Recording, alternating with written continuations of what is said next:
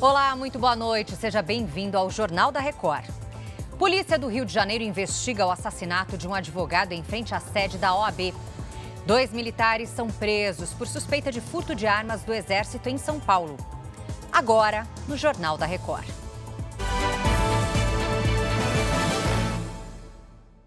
Oferecimento: Bradesco. Comprar online com cartão virtual é fácil. Justiça Militar decretou a prisão de dois cabos acusados de participação no furto de 21 armas de um quartel em Barueri, na Grande São Paulo. A Caterina Chute está ao vivo com a gente e tem mais detalhes dessas prisões. Oi, Caterina, boa noite.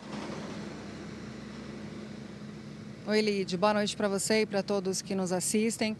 Olha, os dois passaram por audiência de custódia e tiveram a prisão preventiva mantida. Os cabos estão detidos no 2 Batalhão de Polícia do Exército em Osasco, na Grande São Paulo. O furto das 21 metralhadoras do arsenal de guerra do Exército foi no dia 7 de setembro, mas a descoberta só aconteceu no dia 10 de outubro. As armas sumiram após serem recolhidas para manutenção. Até agora foram recuperadas 19 metralhadoras, 10 no Rio de Janeiro e 9 em São Paulo. Lide. Obrigada, Caterina, pelas informações. Durante uma palestra na Universidade de São Paulo, o ministro do Supremo, Alexandre de Moraes, voltou a cobrar a regulamentação das redes sociais e a responsabilização das big techs pelos conteúdos publicados na internet. Temos que ficar alertas e fortalecer a democracia, fortalecer as instituições e regulamentar o que precisa ser regulamentado. Nós não podemos cair nesse discurso fácil de que regulamentar as redes sociais é ser contra a liberdade de expressão. Isso é um discurso mentiroso que pretende propagar e continuar propagando o discurso de ódio, a lavagem cerebral que é feita em milhões e milhões de pessoas.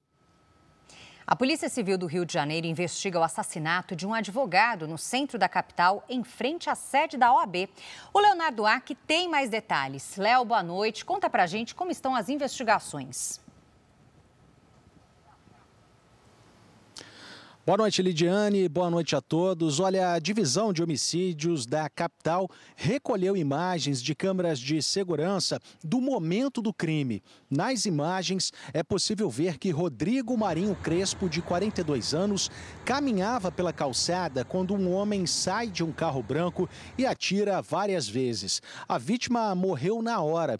O crime aconteceu a poucos metros da sede da Ordem dos Advogados do Brasil. O presidente da entidade aqui no Rio, Luciano Bandeira, lamentou a morte do colega e marcou uma reunião com o secretário de Segurança nesta terça-feira para cobrar a solução do caso. O escritório onde Rodrigo Marinho trabalhava é especializado em direito civil empresarial. Lidiane Obrigada, Léo, pelas informações. Bom trabalho. O ministro Silvio Costa Filho, de Portos e Aeroportos, participou de um evento em São Paulo sobre parcerias público-privadas e deu detalhes sobre investimentos e melhorias em infraestrutura na área da aviação civil. Autoridades, investidores e empresários participaram do primeiro dia da conferência.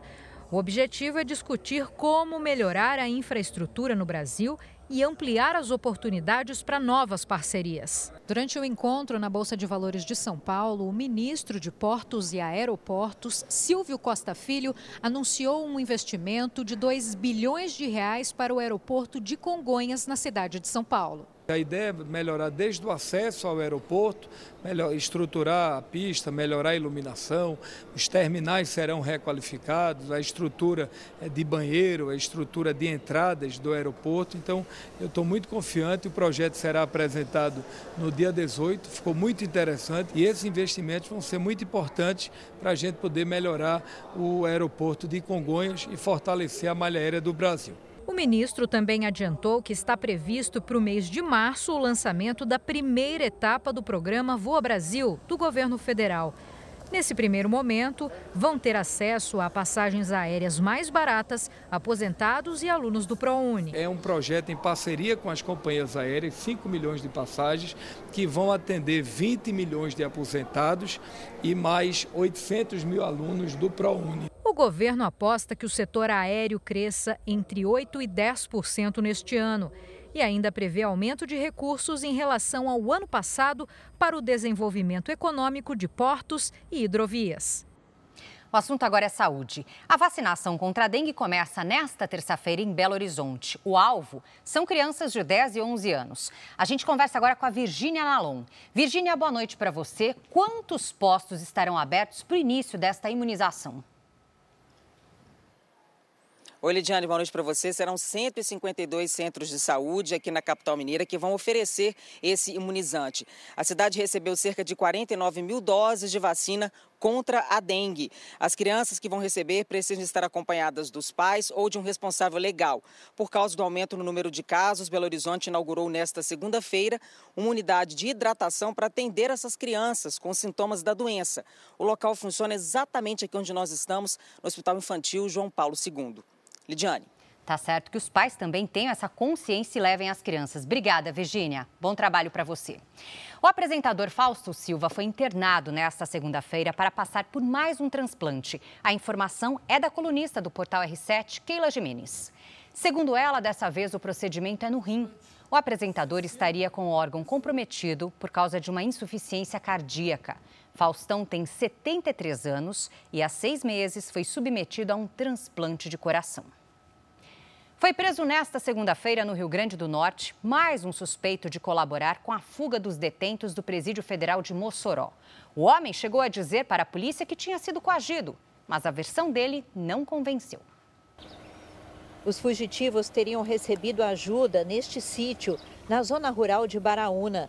A cidade está na divisa entre o Rio Grande do Norte e o Ceará. A polícia chegou ao local após um homem ser parado em uma blitz na última sexta-feira. Ronaildo da Silva Fernandes teria dito aos agentes que foi obrigado a fornecer alimentação para os detentos. Ele acabou detido, mas foi liberado. A versão dele não convenceu a polícia e hoje o homem voltou para a cadeia. A suspeita é que ele tenha recebido 5 mil reais para colaborar com Davidson Cabral Nascimento e Rogério da Silva Mendonça. Nessa entrevista concedida ontem, Ronaildo confirmou ter fornecido comida durante seis dias, mas que só deu apoio à dupla por ter sido ameaçado. Porque se eu não fosse, ele dizia que, que sabia que eu tinha entregado eles, né? Aí disse que mandava matar minha família, conhecia já tudo, conhecia até meus irmãos que tinha aqui. Eu digo, não, eu digo, não se preocupe não que eu faço. Ele disse, não, aqui é pouco tempo que eu vou ficar por aqui, não se preocupe não que eu não vou lhe prejudicar. Os criminosos teriam usado o celular da família para ligar para o Rio de Janeiro. Existe uma suspeita de envolvimento da maior facção do Rio na fuga seria uma forma de ajudar os criminosos e desmoralizar a polícia. Próximo ao sítio foi encontrado esconderijo improvisado na mata. No local, lona, facão e embalagens de alimentos, mas nenhum sinal dos criminosos. A força-tarefa continua as buscas aos foragidos. Nesta segunda-feira, a caçada se concentrou na zona rural de Baraúna. A polícia acredita que a dupla esteja sem rumo, perdida na mata. As informações que nós temos é que esses dois fugitivos ainda estão na região. É, já tivemos quatro prisões, hoje tivemos uma outra prisão, é, mediante um mandado judicial de um colaborador com esses fugitivos. Nos destaques internacionais, a sonda lunar enviada pelo Japão à Lua restabeleceu contato com a Terra após duas semanas. A correspondente Silvia Kikuchi traz os detalhes para a gente. Silvia, boa tarde para você por aí. Olá, Lidiane. A notícia trouxe um alívio para a Agência Espacial Japonesa. A sonda não tripulada pousou num local instável que deixou os painéis solares voltados para o lado errado. Como ela não tinha sido projetada para as noites lunares, a agência não tinha certeza se voltaria a funcionar. Nesse período, a temperatura cai até 130 graus negativos. Mas nesta segunda, ela respondeu ao comando e até fez análises de uma cratera. O Japão é o quinto país do mundo a pousar na Lua, depois dos Estados Unidos, a antiga União Soviética, China e Índia. Lidiane. Tá certo, Silvia. Obrigada pelas informações. O governo do Peru declarou emergência sanitária em algumas partes do país por causa da dengue. Segundo o Ministério da Saúde peruano, 20 das 25 regiões administrativas enfrentam hospitais lotados devido ao aumento de casos da doença. Foram 28 mortes este ano. Paulistão 2024, o Corinthians perdeu para a Ponte Preta e diminuiu as chances de classificação. O Timão não fica fora da fase decisiva do campeonato desde 2014. Para o Corinthians, a partida contra a Ponte Preta valia muito. Jogando em casa, com o estádio lotado, a torcida tomou um banho de água fria logo aos cinco minutos. Iago Dias aproveitou o rebote e abriu o placar para o time de Campinas. Tentei levantar rápido, mas deu uma escorregada. Acabou acontecendo o gol, mas faz parte, é o trabalho. A gente está aqui para errar, acertar e ter erros e acerto, e não tem problema nenhum.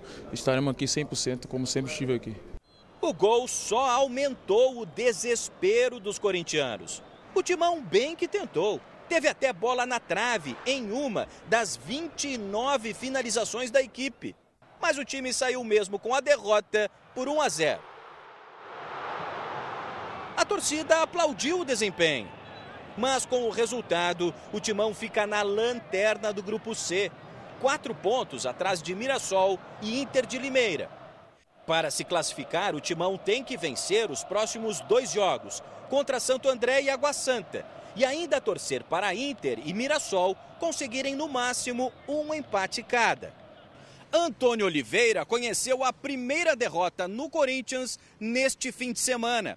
Só que o técnico português herdou um time que já tinha perdido outros cinco jogos. E agora, Antônio? É da mesma forma, estamos em contrarrelógio, estamos contra o tempo, mas aqui há uma coisa que eu disse e sempre digo que aqui jamais desistiremos e no final fazemos as contas.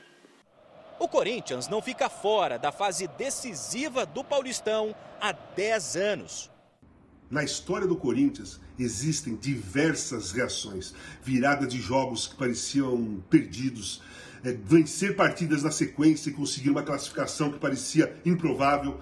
Mas nesse caso, nessa derrota com o Ponte Preta, deixou a classificação do Corinthians muito em risco. Nessa vez, eu acho que o Corinthians não vai conseguir se classificar para a próxima fase do Paulista. Haja coração para o torcedor, hein? Este foi o Jornal da Record. Ouça essa e as outras edições dos boletins JR 24 horas agora também nas plataformas de áudio. Você fica agora com o programa Entre Linhas. Uma ótima noite para você.